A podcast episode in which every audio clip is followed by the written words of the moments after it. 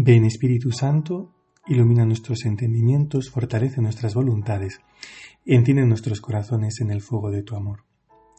Santa María Inmaculada, ruega por nosotros.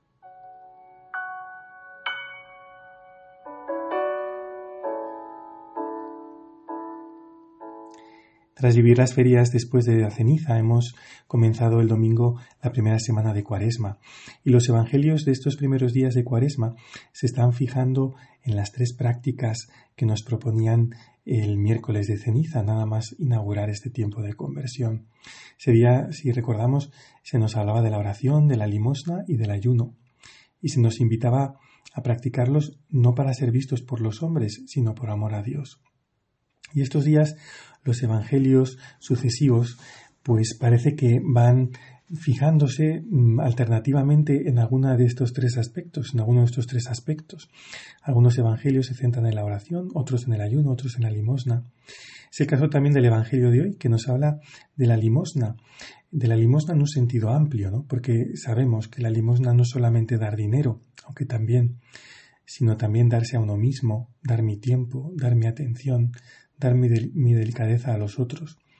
La limosna es por tanto también la caridad y la misericordia con los demás.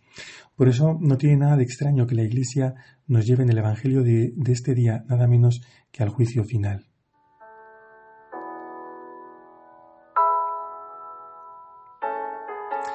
Es un momento impresionante en el que un día nos encontraremos. Jesús separará a unos de otros como un pastor separa las ovejas de las cabras y a unos les dirá, Venid benditos de mi Padre, heredad el reino preparado para vosotros desde la creación del mundo. A otros, en cambio, apartaos de mí malditos, id al fuego eterno preparado para el diablo y sus ángeles. ¿Cuál será el criterio para separar a unos de otros? ¿Cuál será el criterio de discernimiento? Pues en el fondo solo uno, el amor y la misericordia con los demás. Porque, oh sorpresa, este Evangelio nos revela que ese, ese amor y esa misericordia con los demás es en realidad amor y misericordia con Dios mismo. Lo que hicisteis con uno de estos, mis hermanos más pequeños, conmigo lo hicisteis. Esto nos sobrecoge, porque todas nuestras palabras, nuestras acciones, todas nuestras actitudes hacia los demás eh, afectan a Dios mismo.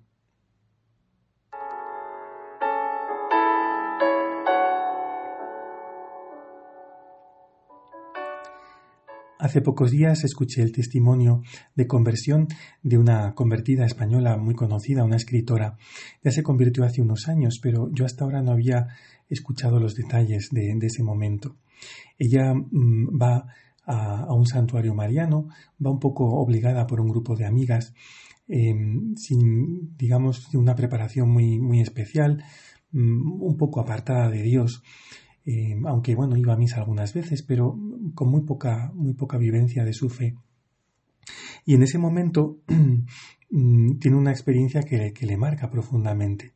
Eh, en una ocasión ella de repente siente como si el tiempo se parara y durante tres segundos mm, van pasando por delante de, de, los ojos de su alma, de los ojos de su corazón, todas las escenas de los pecados de su vida. Ella no era una gran pecadora, pero tenía muchos pecados pequeños como tenemos nosotros. Y ella ve con toda claridad la maldad de esos pecados y ve el daño que ha causado a otras personas. Y ve también cómo ese daño que ha causado a otras personas es en realidad un daño que ha causado a Jesús mismo. Experimenta el dolor que ha causado a Jesús y esto la sobrecoge. Cuenta ella, por ejemplo, que se acordaba de, cuando era más pequeña, cómo se había burlado en el colegio de una niña, pues que era más gordita y, más fea que ella, y cómo ella comprende todo, todo el sufrimiento que le ha hecho pasar y cómo eso también ha hecho sufrir mucho a Jesús. Y cuenta ella que junto con esta experiencia, ¿no? que, que, que, la, llena por completo, ¿no? Eh, experimenta a la vez el amor de Dios como respuesta a todo ese mal que ya había causado. Experimenta un amor de Dios eh, que, que, podríamos decir que es su respuesta. Dios no la rechaza, sino que la abraza, la acoge, quiere que se convierta. Es un poco la, experiencia, pensaba yo, que tenemos que tener justamente en este tiempo de cuaresma. Eh, una profunda un profundo arrepentimiento de nuestros pecados, del mal que causamos a los demás, del sufrimiento que causamos a Jesús, y a la vez eh, experimentar que Jesús no nos rechaza, sino que nos ama, nos abraza y nos dice, venga, en adelante no peques más, conviértete. Por eso que hoy nos sirva de reflexión, ¿no? Pensemos en todas esas personas a las que tal vez hemos herido en algunas ocasiones y escuchemos la voz de Jesús, ¿no? Lo que hicisteis con uno de estos, mis hermanos más pequeños, conmigo lo hicisteis.